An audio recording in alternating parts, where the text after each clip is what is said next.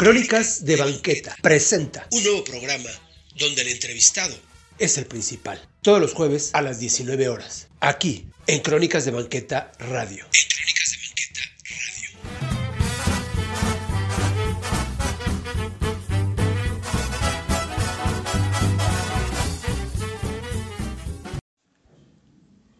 ¿Qué tal amigos? Buenas noches. Estamos aquí en Crónicas de Banqueta. Yo soy Arturo Trejo. Y como cada jueves a las 7 en punto, tenemos un programa de Crónicas de Banqueta Presenta. Y en esta ocasión pues tenemos a una persona, ahorita van a ver, eh, él tiene más de do- dos décadas en el mundo del arte teatral, es actor, es locutor, es promotor cultural de teatro con discapacidad. Él, él, pues bueno, es originario de la ciudad de Mérida, eh, desde temprana edad descubrió su interés hacia las artes escénicas y, pues bueno, tuvo oportunidades en, en varios medios, hizo teatro, hizo radio, él nos va a estar contando ahorita. Él es Emilio Cantún. Buenas noches, Emilio, ¿cómo estás? Hola, ¿qué tal? Muy buenas noches, muy bien, muy contento de estar con ustedes en este programa que realmente me gusta por su gran contenido y riqueza que ofrece a, a los radioescuchas. Muchas gracias de verdad por esta ventana. No, gracias a ti, Emilio, porque estábamos hablando hace rato que hace falta difundir este tipo de cosas, difundir la cultura eh, eh, y unirnos, hacer sinergias para que también pues más gente nos conozca, nos oiga, nos vea y sepa de nosotros. Sí, eso, eso es, es muy importante porque los contenidos muy buenos en la televisión y en la radio abierta pues ya nos están dando, eso es muy triste, pero hay otros medios alternativos que están ofreciendo este tipo de información en, en cuanto a la cultura, al entretenimiento, a, a- a la información eh, histórica. Entonces, estos son medios que realmente valen la pena escuchar y sentarse a, esc- a escucharlo con toda la familia porque realmente van a aportarte para tu, para, te aportan conocimientos y un gran aprendizaje para, para la vida diaria. Claro, claro, efectivamente. Yo les, les decía a ellos, tú eres, pues bueno, platícanos un poco cómo, cómo empezaste, porque incluso por ahí también leí, Emilio Cantún tiene, eh, él, su nombre eh, verdadero es otro, es Emilio, pero es otro, y lo bautizan como Emilio Cantún. A ver, cuéntanos esa, esa historia.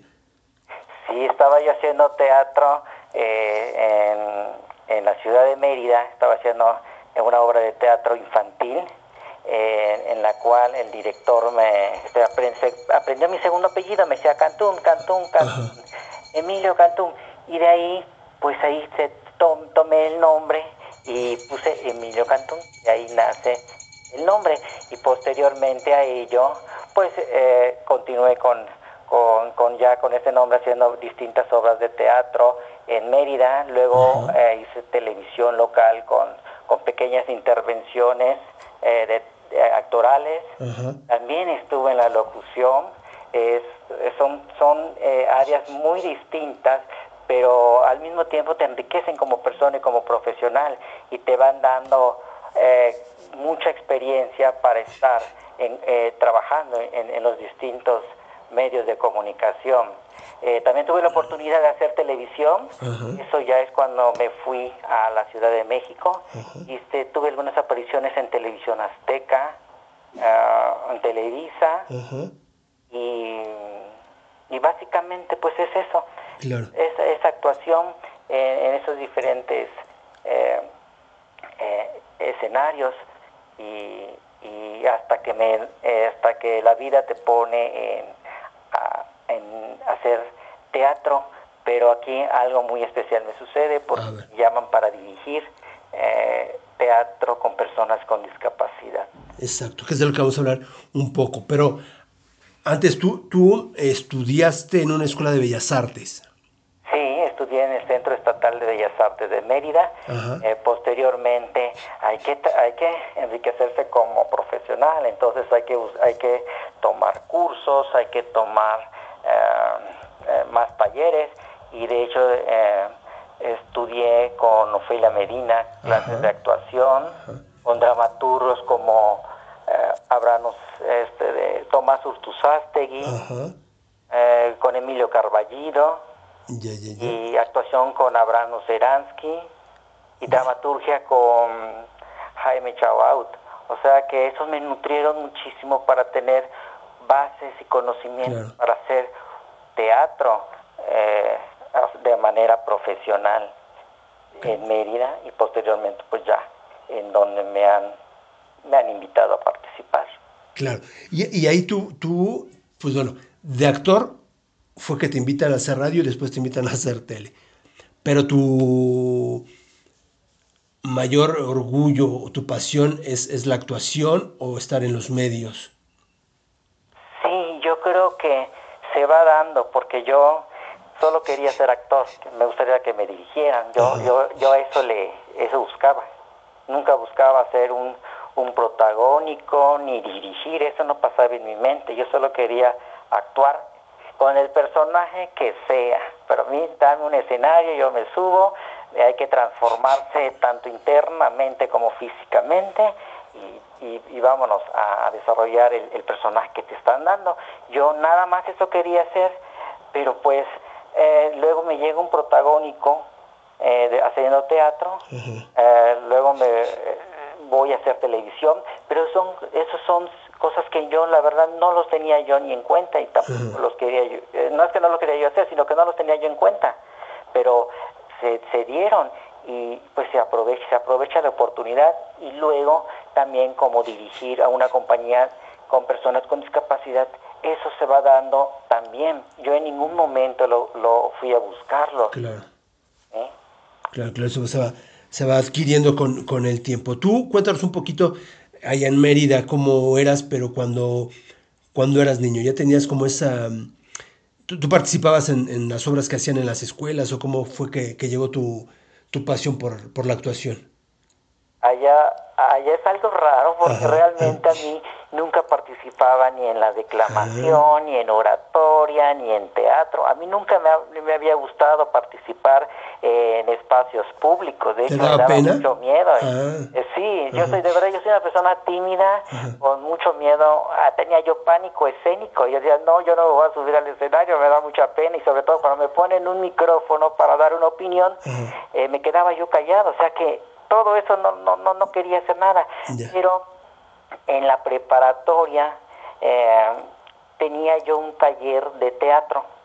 Es donde empecé a, a adquirir esas habilidades escénicas uh -huh. y empecé a perder el miedo poco a poco. Sin embargo, pues me faltaba un largo camino para pues ya poder ya desarrollarme más. Pero esto, entonces ahí fue el inicio y, y, fue el germen donde, de la actuación donde me di cuenta de que me gusta, pero claro. ¿cómo le hago? Porque tengo miedo, eh, se me olvidan los parlamentos, eh, tenía yo muchas inseguridades como persona, entonces no sabía cómo trabajar eso, porque en la escuela no te enseñan a trabajar, no te enseñan a aceptarte a ti mismo como sí. persona físicamente, entonces todos esos problemas y esos miedos eh, los quería yo eliminar, pero ¿cómo lo hago? Y, y, y nadie te dice cómo. Uh -huh. Entonces, pues seguí eh, estudiando la preparatoria, la terminé y de ahí me surge una oportunidad de trabajar como reportero en un medio de comunicación muy importante de Mérida, Yucatán. Uh -huh. Entonces ahí fue otro escalón en mi vida que me ayudó a perder el miedo, sobre todo a la hora de entrevistar a, a, a políticos, a artistas, a toreros. Entonces, eh, eso fue muy importante para mí porque pues ya, ya empecé a como que a, a tener un desenvolvimiento, uh -huh. no tener miedo. Eso fue eh, de verdad muy importante para mí. Claro, y como que la vida misma te fue acomodando las cosas, ¿no? Sí, sí, en efecto. Uh -huh. Entonces a toda esa gente que conocí eh, trabajando como reportero, posteriormente me abrieron las puertas cuando eh, inicié como actor. Porque me relacioné con medios de comunicación, con directores, con conductores de programas, locutores de, de radio. Entonces, ya cuando empecé mi carrera como actor, pues ellos me empezaron a dar espacios en sus distintos eh, medios. Uh -huh. Y ya posteriormente, cuando ya eh, dirijo una compañía de teatro, pues ya empezaba yo a, a, a, tener más oportunidades en los medios de comunicación para, para ayudar, para ayudar de verdad a, que las personas con discapacidad puedan, eh, se den a conocer su trabajo, su trabajo en cualquier área, tanto laboral como artística. Entonces yo creo que la vida te acomoda y te dan esas oportunidades, pero también hay que devolverle a la vida lo que te da. Mucho o lo poco hay que devolverlo porque pues sí me ha dado bastante y, yo eh, tengo ese compromiso con la gente que, que me ha apoyado y que, y que está conmigo. Yo creo que hay que también devolver lo poco o mucho que la vida te está dando a través de, de las personas que te ponen en tu camino. Claro, claro. Y todo esto primero lo haces en, en, Mérida. ¿Durante cuánto tiempo? En Mérida, eh, en Mérida eh, dirigí 10 años una compañía teatral con personas con discapacidad, pero previo a ello, pues sí, estuve eh, trabajando como actor, diferentes obras de teatro.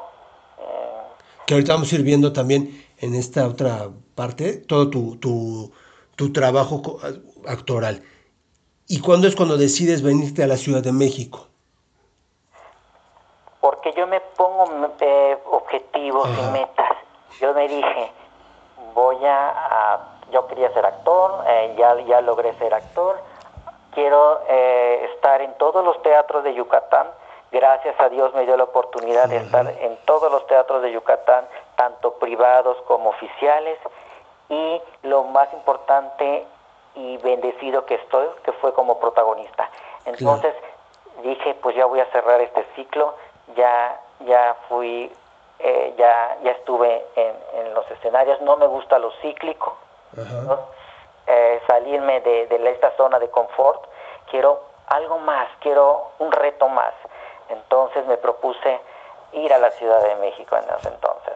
Ya, vamos a, a ir a un corte musical y regresando nos cuentas esta etapa de, de, aquí, de aquí en la Ciudad de México.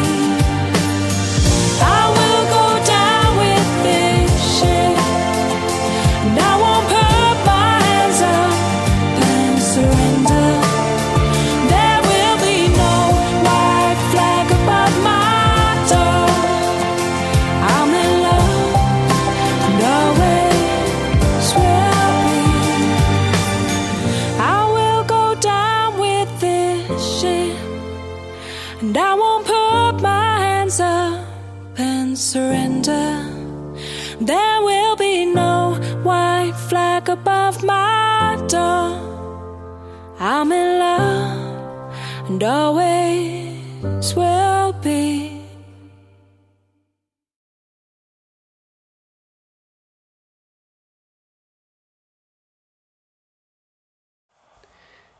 Bien amigos, estamos de, de regreso y pues bueno, ya nos está platicando Emilio todo lo que hizo en, en Mérida, pero decide irse a la Ciudad de México. ¿Tú cuántos años tenías ahí, Emilio? Recuerdo mucho, No. como unos 24, 25 años. No, no, no recuerdo bien, pero pues ya estaba yo grandecito y dije, pues me voy yo solito. Y, y fue solo porque sí también está difícil para la familia y más para la mamá. Y, y- y en esa época, hace veintitantos años, el que te pudieran dejar ir solo, ¿no? Sí, eh, de, de hecho mi familia no quería que yo eh, fuera a la Ciudad de México. Ajá. Por lo grande de la ciudad, por la inseguridad, Sí. por, por muchos eh, problemillas que se podría que me podría dar- presentarse. Eh, pero pues no no le no le di tanta importancia porque yo quería realmente crecer Claro. quizás no iba yo a lograr un protagónico en alguna televisora grande de la Ciudad de México pero yo quería crecer como persona porque lo- yo sé que que para ser actor primero hay que crecer como persona para que tú le puedas dar a un personaje todo eh, nutrir y enriquecer a tu personaje entonces tienes que crecer primero como persona. Claro, entonces, eh, al salir, a- al irme allá, yo solo para ver, eh, tenía que ver todo, desde, desde, pues, desde mi ropa, desde Sí, ¿dónde quedarte? ¿Qué hacer? comer? de quedarme, desde todo, Todo. tenía que verlo todo. Entonces, eso te va abriendo más tu mente a ser más responsable, a, eh, hacerte ya una persona ya con más responsabilidades y te ayuda muchísimo. De hecho, la familia pues no quería. Sí. Eh, hubo, eh, hubo muchos, eh, eh, pues, pues la familia triste, Sí. constantemente las llamadas, porque para que querían estar en comunicación. Obviamente yo sí tenía miedo, obviamente, porque estoy solo, pero fue más mis, mis ganas de, de aprender, de crecer, que los miedos que me, que me habían ya comentado de la ciudad. Y soy afortunado también porque pues nunca me fue mal, no, no tuve ningún tipo de problema, toda la gente muy linda, muy amable, eh, le- ahí nunca tuve ningún problema, ni asaltos, ni nada, bueno. para mí es una hermosa ciudad, de verdad, me encanta, es como, para, para mí es como una segunda casa, porque pues saliendo de Mérida, que no yo, yo no había yo viajado en otro lado, pues me fui directo a la Ciudad de México. A ese gran monstruo. Sí, sí, pero pues es, es que todo eso, se, pero cada quien lo ve a su manera. Ey, Eso dicen tanta gente, pero realmente para mí no, porque yo creo porque me gusta la ciudad, Claro. no puedo decir eso. Para mí es la es una ciudad muy bella. Entonces, las oportunidades se complican porque pues no es fácil como uno piensa de que llegando pues ya te van a abrir las puertas, llegando ya te van a aceptar. No, para nada. Claro. Entonces hay que estar golpeando, hay que estar llevando eh, solicitudes a todos los medios de comunicación para, para ver quién te va a abrir la puerta. Claro, claro, que esa también es otra, otra tarea, pero tú ya venías como con ese ímpetu, con, con las ganas, con el sueño, con la pasión que tenías y a veces eso es lo que nos hace también, pues, eh, como lo platicábamos, sobre todas las cosas, insistir, insistir, insistir, tocar, tocar, hasta que alguien te tenía que abrir. Sí, sí, ese es, fácil, Sí, pero pues eh. el proceso, wow, no, es muy complicado, pues muy desesperante porque pues el dinero se te acaba, eh, dices ya me salí de mi casa, de mi tierra y aquí pues prácticamente no estoy viendo eso, pero al fin y al cabo de tanto insistir, una puerta se nos abre, entonces vámonos, en- se nos abre televisión azteca, en ese Ajá. pues eh, en ese momento se estaban dando las oportunidades a los jóvenes, a, a la gente, a actores diferentes, actores muy diferentes, lo digo porque pues son personas que no habían este, no habían aparecido quizás en, en las pantallas de la televisora Exacto. más grande, sino que ya empezaron a hacerse en televisión azteca. Entonces, ahí empezaba, ahí me dieron la oportunidad para estar en, en algunas producciones de, de televisión. ¿Qué hiciste? ¿Qué hiciste ahí? Actuación, actuación realmente eh, como no es lo mismo que tú te sientes a ver la televisión en tu casa y sepas los nombres, a estar allá. No, no recuerdo los nombres en, en- en las producciones, pero sí, ahí está, ahí hice algunas eh, participaciones en, en, en lo que callamos las mujeres. Ajá. Eh, ah, no, hice eh, en, en algunas novelas, igual tuve participaciones que no recuerdo ahora el nombre, pero los actores estaba Christian Bach, ah, Humberto Zurita, eh, Rodrigo Abed y varios que, pero la producción no recuerdo porque sí ya tiene mm, no muchos años, pero no tengo el, el- ahorita el, el dato preciso, pero pero entonces allá me empecé a como que ya a crecer otro Claro. otro otro tantito más empecé ya a, a aprender más que, Claro. que de eso se trata y así y así pues fui a conociendo también a gente de medios de comunicación allá eh, pero pues todavía no no sabía eh, qué, qué iba yo a hacer con, con, con, con las amistades de, de aquellas personas hasta que pues se da. Ah, Es que yo tengo un, un- algo muy claro. Eh, los medios de comunicación eh, son, son muy útiles para, para difundir y para ayudar. Entonces a mí no se me hace eh, como que ir a un medio de comunicación y, y nada más de, de decir nada Claro. decir nada, ¿no? Siempre hay que estar en un medio de comunicación para, para decir algo importante, Claro. valioso, útil para todos los que lo ven o lo escuchan.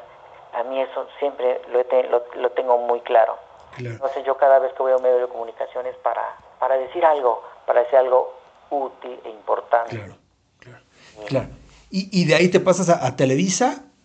Sí, de hecho estuve eh, también en alguna producción de Televisa, de hecho eh, es que también tengo conocido de, de directores Ah. eh, en, en Televisa y me daban oportunidad, pero eh, igual era, eran breves participaciones, Sí. pero para mí es- eran breves participaciones, pero tenías que estar todo el día ya en la producción. Ah. Entonces pues te vas relacionando, vas Sí. conociendo y vas platicando eh, con, la, con los actores y para que también te, te- te puedan eh, llamar para, Claro. para, para determinadas producciones. Entonces, eh, así se va pasando el tiempo cuando, cuando, cuando me llaman otra vez a Mérida para que yo venga a hacer una, una, una, una- un programa de radio cultural. Ah. Ajá, entonces pues dije, ay, ay, ay, ya le empecé a agarrar la onda y ya empecé a, a- a encontrar un caminito, pues voy a hacer una breve pausa y me regreso a Mérida. Y ahí, por ejemplo, bueno, tú estuviste ya, ya en México, eh, bueno, en Ciudad de México te sentías más a gusto, más cómodo, ya mucho más tranquilo, y tu familia también.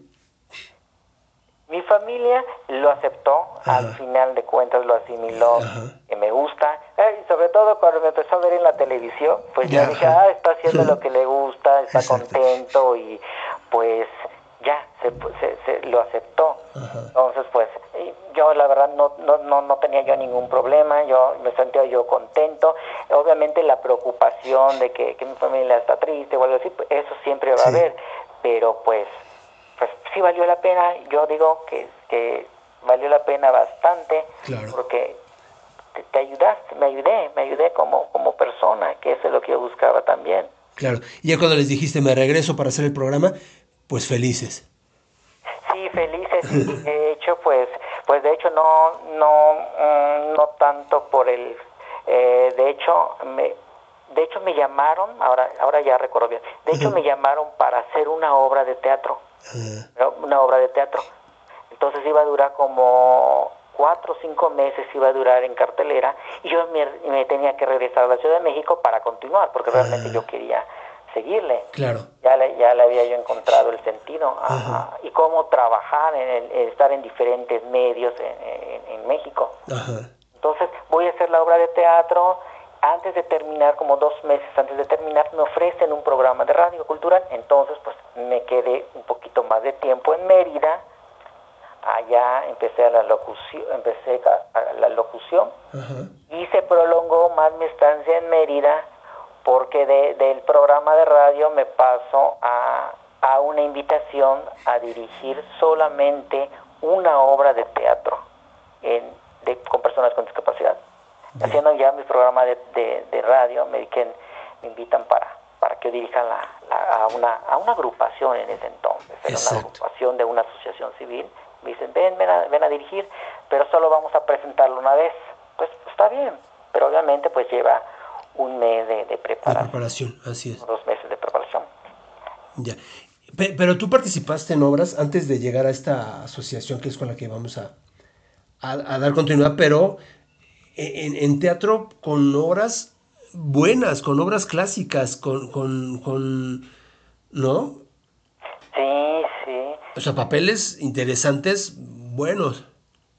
y, y con autores que posteriormente yo conocí, ejemplo, de Emilio Carballido, de Tomás Urtuzaste, que, que, que, que primeramente hicimos las obras en Mérida, pero yo no, yo no conocía a los autores. Ah. Posteriormente, ya en la Ciudad de México, pues ya, ya los conocí y, y, y- y grandes lecciones me dieron porque son personas tan sencillas, con, tienen grandes reconocimientos, gran, gran trayectoria, pero son gente tan sencilla que se puede platicar de todo y cosa de que no siempre sucede eso, porque hay mucha gente que se marea con la fama con, y con, con el mundo de la televisión y el cine, que cuando platicas con ellos, pues ya, ya se creen muchísimo más y te das cuenta que esas personas no. O sea, esa es una gran lección que, que aprendí de ellos, su sencillez y su humildad, de verdad, de estos grandes eh, dramaturgos. eh, Claro. que lamentablemente ahorita ya no están. Sí, y, y- y esto también para nosotros, eh, conocer a gente así de ese tipo, cuando a veces entrevistas a escritores, a, a- a poetas, a, a- gente del- de, es- de este tipo medio- de medios de la cultura, pues uno siente esa... mm, como que te sientes complacido y dices, mi labor está funcionando, lo estoy haciendo bien.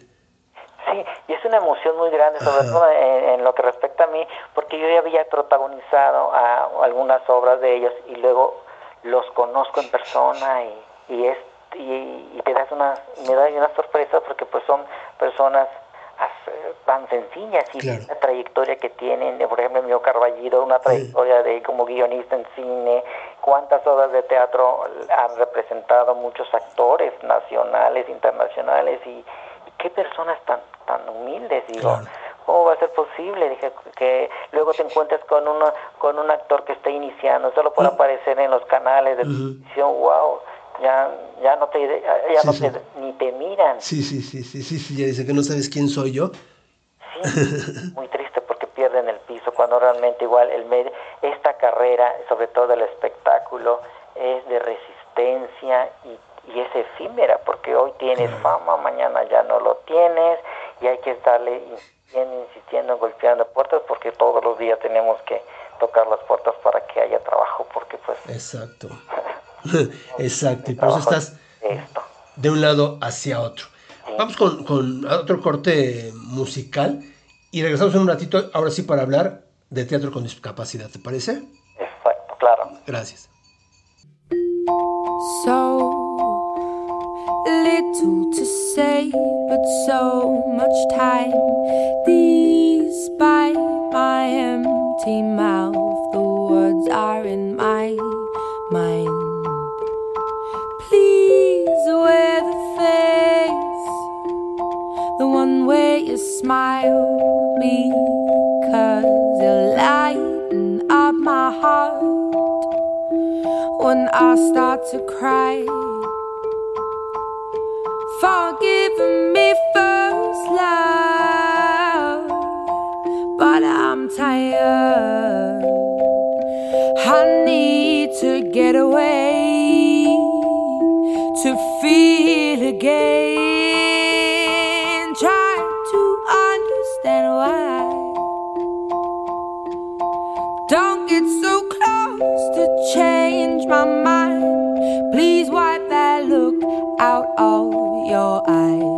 Right.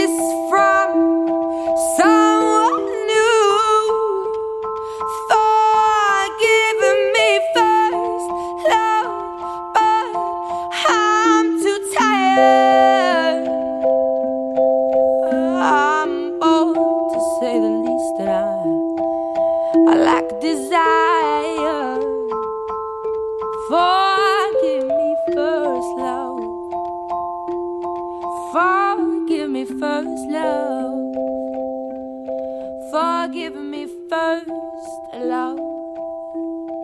Forgive me first, love. Forgive me. Forgive me first, love. Forgive me first.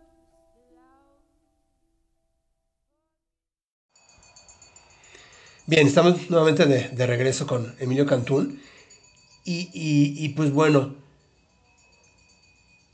dice aquí, para Emilio Cantún el encuentro con el teatro con discapacidad llega a su vida sin imaginárselo, ya que en las mañanas estaba en la locución y en las tardes se desempeñaba como actor.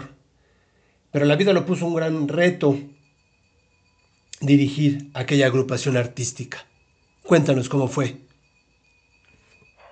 es, eh, es un regalo de la vida, es algo muy hermoso que me ha dado la vida, que me ha dado Dios, porque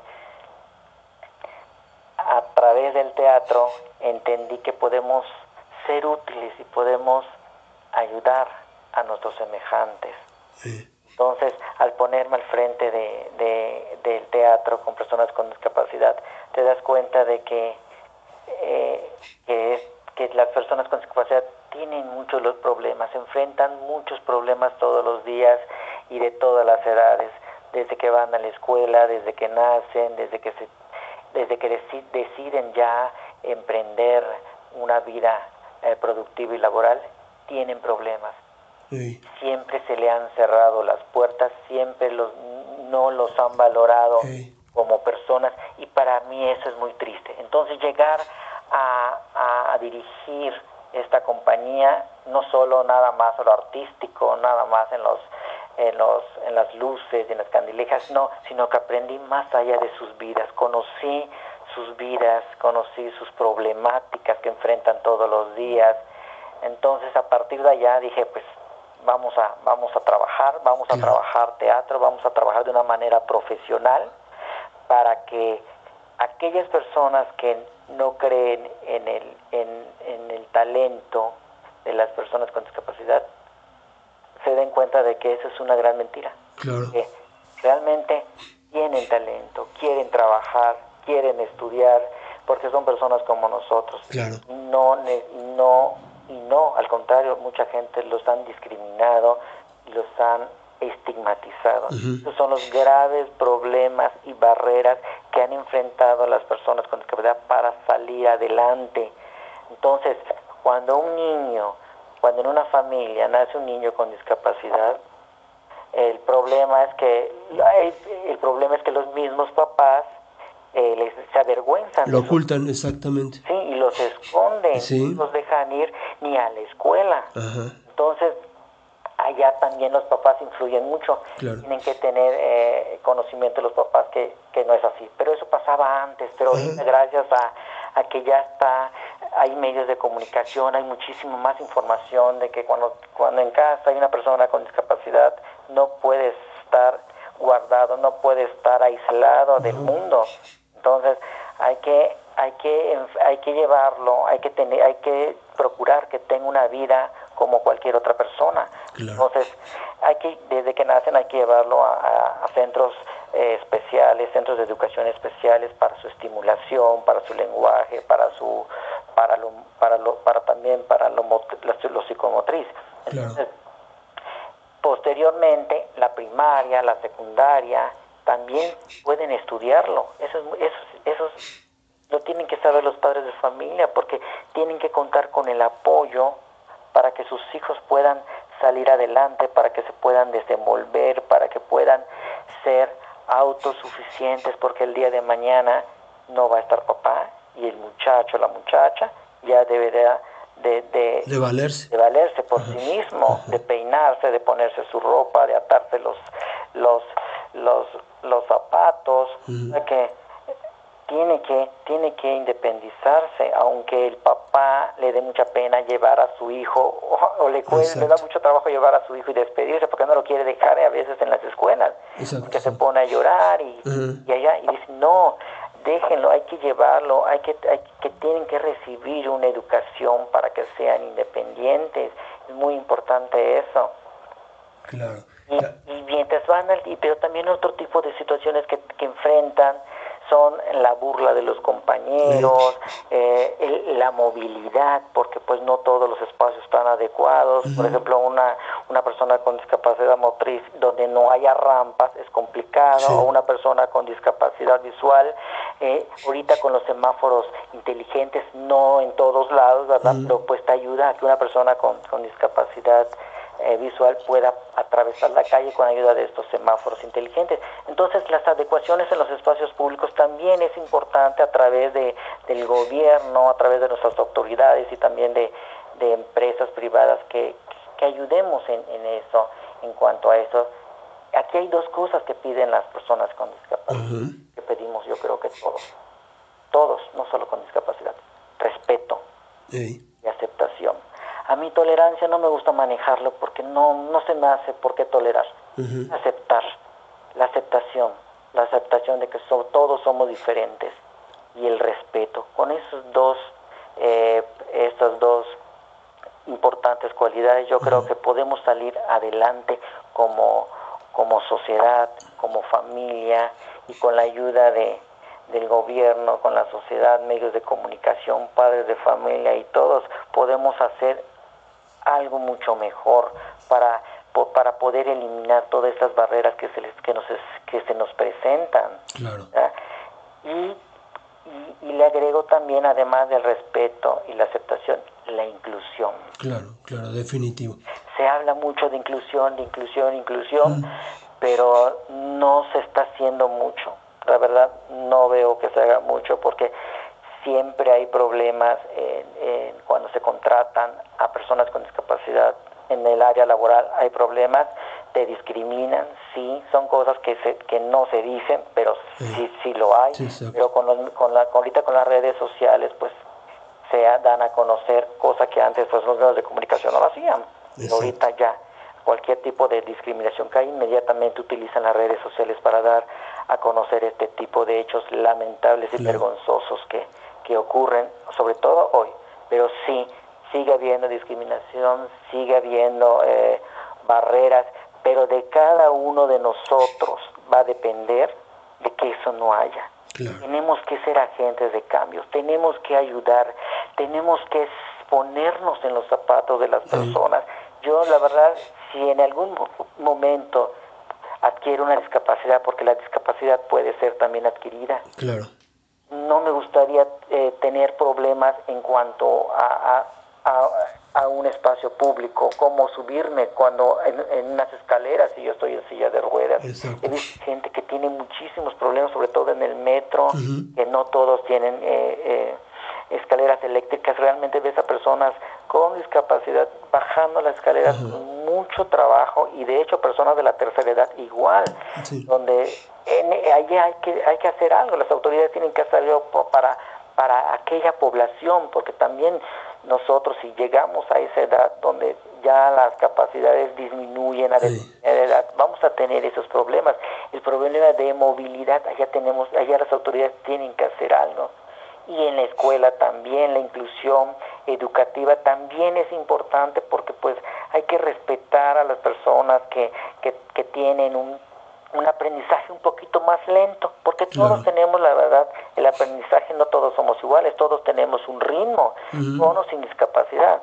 Entonces también en la escuela los profesores tenemos que enseñar a respetar a nuestros compañeros con discapacidad, que son compañeros que vienen a aprender, pero este respeto, la inclusión, se aprende desde casa. Los padres de familia tienen que enseñar a sus hijos a respetar a las personas. Claro, Claro. Oye, esta obra que te, habían invitado para hacerla una sola vez, una presentación, que tú los preparaste además, pues no tan solo fue una, sino ha permanecido por más de 10 años ya.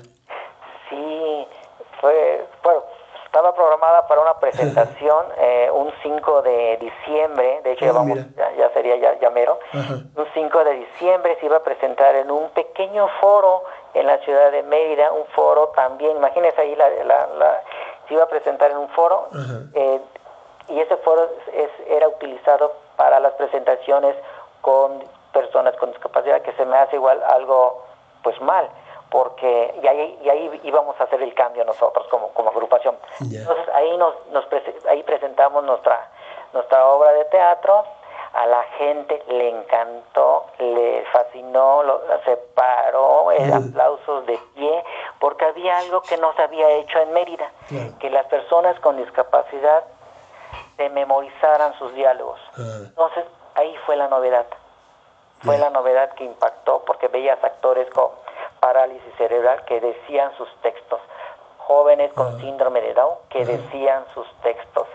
Y no teníamos apoyo, no teníamos apoyo de que de, de- de- de- ellos se aventaban al escenario y hacían su trabajo. Ya. la dirección ya estaba trazada y tú ahí se enfrentaban a que a la improvisación porque si fallas tenían que improvisar. Claro. entonces tenían un teníamos un gran reto pero en ese momento no lo veíamos solo te- solo yo tenía que eh, el compromiso de, de presentar una bonita obra eso sí eh, hubo ensayos Mm. hubo una dirección una dirección profesional no una dirección eh, que se le llamaría como de hobby no Claro. Ya en ese momento es teatro profesional entonces eso marcó una gran diferencia entre otras agrupaciones que también tenían hacían teatro con personas con discapacidad.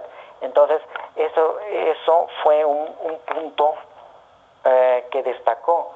Y luego los periódicos y medios de comunicación pues hicieron oh, bonitas notas Ajá. respecto a, a ello y de ahí alguien, al- no me acuerdo en qué municipio de Yucatán, Ajá. no vio el periódico, el repo- el- el- la, la nota informativa en el periódico, entonces nos contactó y nos dijo que vayamos hacia allá. Ah, ya, ya, ya. Así se fue da- dando a conocer eh, eh, esa obra de teatro, Misión Fallida, era una pastorela. Entonces, eh, en todo diciembre tuvimos como dos o tres presentaciones en ese mes. Ya.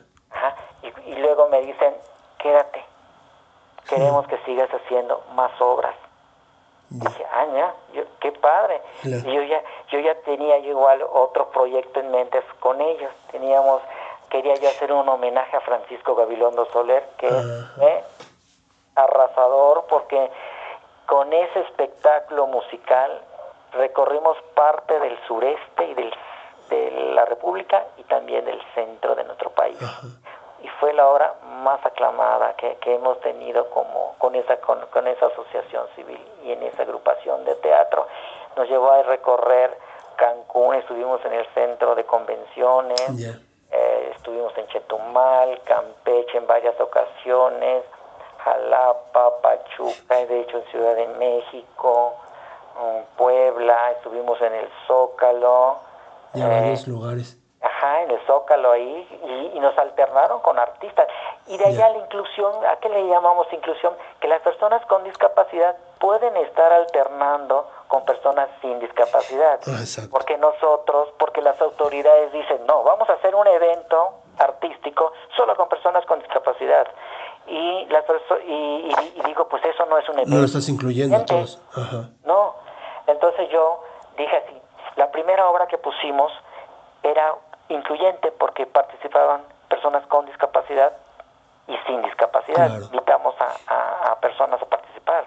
Claro. Y posteriormente, durante esos 10 años, eh, tuve la, la oportunidad de llamar a, a periodistas para que escribieran Ah, eh, las obras, eh, a actores locales, a cantantes locales, porque pues yo quie- quería que sea eh, un producto bien hecho. Por ejemplo, Claro. si vamos a hacer un espectáculo de musical, no quería música grabada, quería yo un cantante. Ah, ya, ya, ya. Entonces, ya debido a eso, ya nos empezaron a dar los foros eh, privados y también institucionales Ah, con- la compañía y recorrimos todo Yucatán haciendo teatro profesional. No es teatro ocupa no es teatro ocupacional no es hobby porque había mucho ensayo. Sobre todo cuando tú llegas a un teatro están los técnicos de audio hay técnicos de iluminación está tramoya y tenemos que estar al nivel de ellos. No puedo decir ay ya va a llegar tarde mi actor o, o, o se me enfermó mi actor. No, acá no hay eso. Yo creo que la- lo importante es la disciplina. El teatro hay mucha disciplina, mucha entrega, mucha pasión. Nadie estaba en la agrupación por obligación, todos estábamos por gusto. A veces hasta ensayábamos mucho más tiempo para llevar al cabo una muy buena puesta en escena. Claro. Sabíamos de antemano que el resultado nos iba a llevar a abrir más puertas y no solo en Mérida, Yucatán, sino también en otros estados.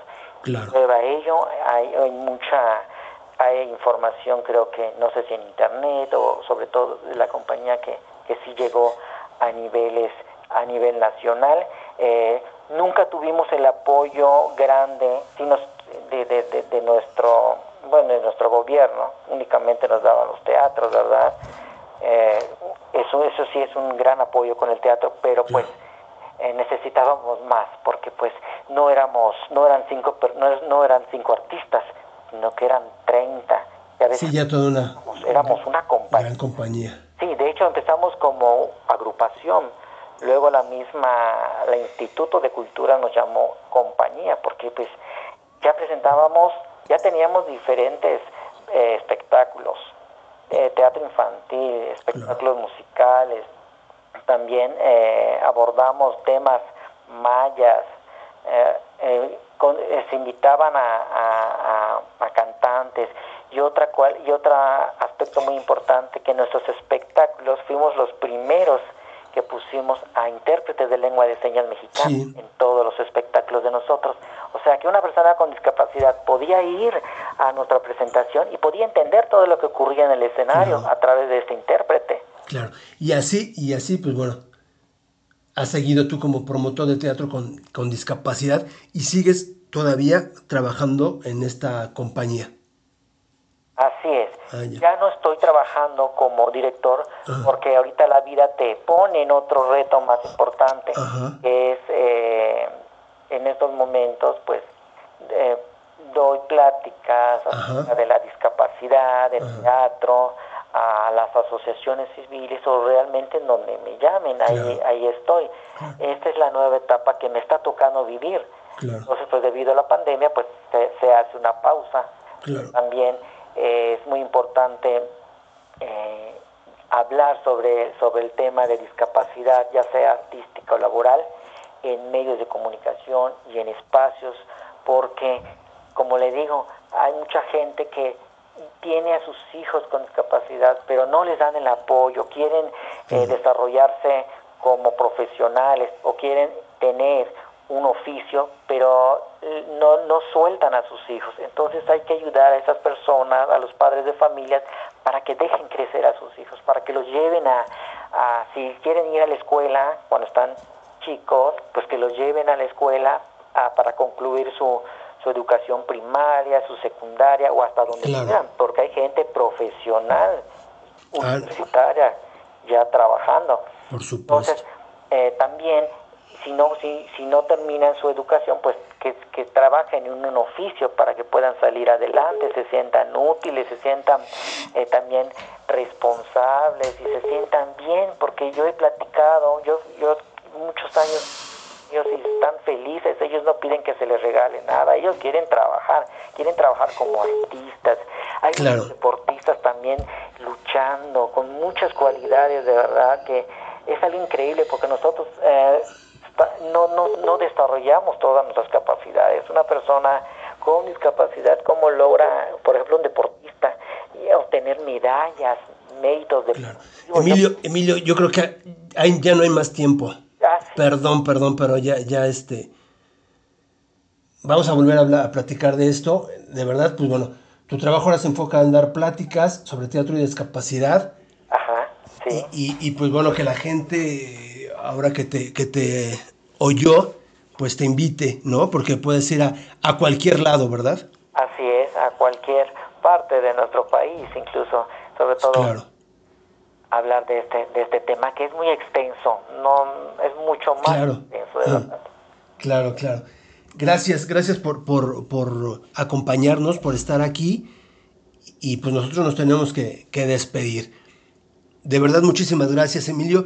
Y que no sea la primera vez. Aquí, aquí están la- la- las puertas abiertas.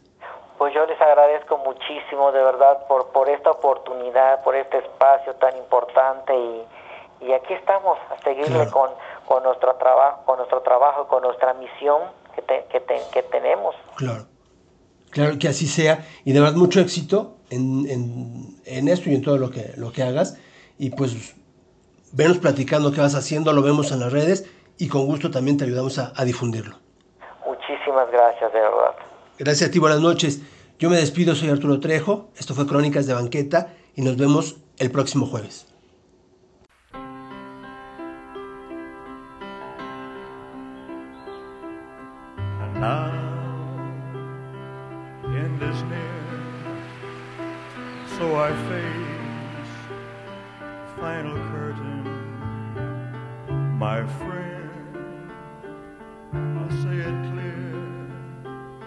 State my case, of which I'm certain. I've lived a life that's full. I traveled each and every byway, oh, and more, much more than this. I did it my way. Regrets, I've had a few, but then again, too few to mention. I did what I had to do and saw it through without exemption. I planned each charted course, each careful step along the byway. Oh, and more, much more than this. I did it my way. Yes, there were times I'm sure you knew when I bit off more than I could chew. But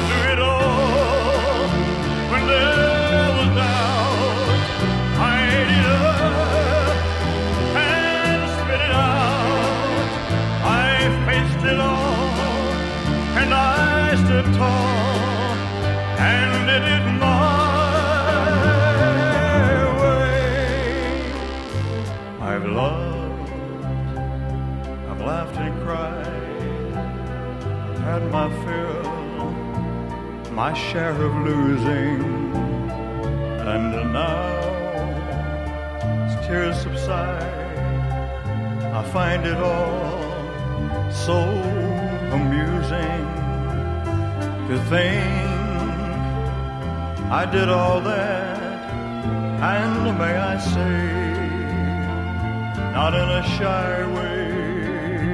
Oh no, no, not me why did it my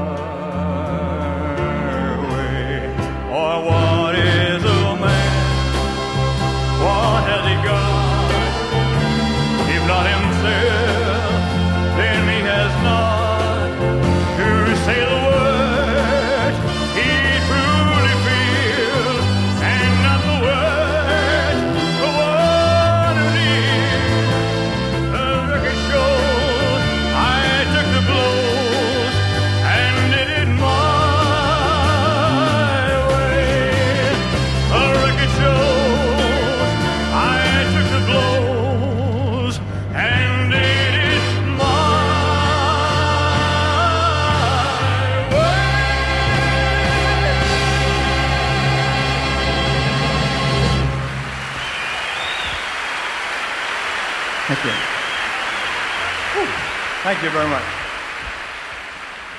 You're fantastic.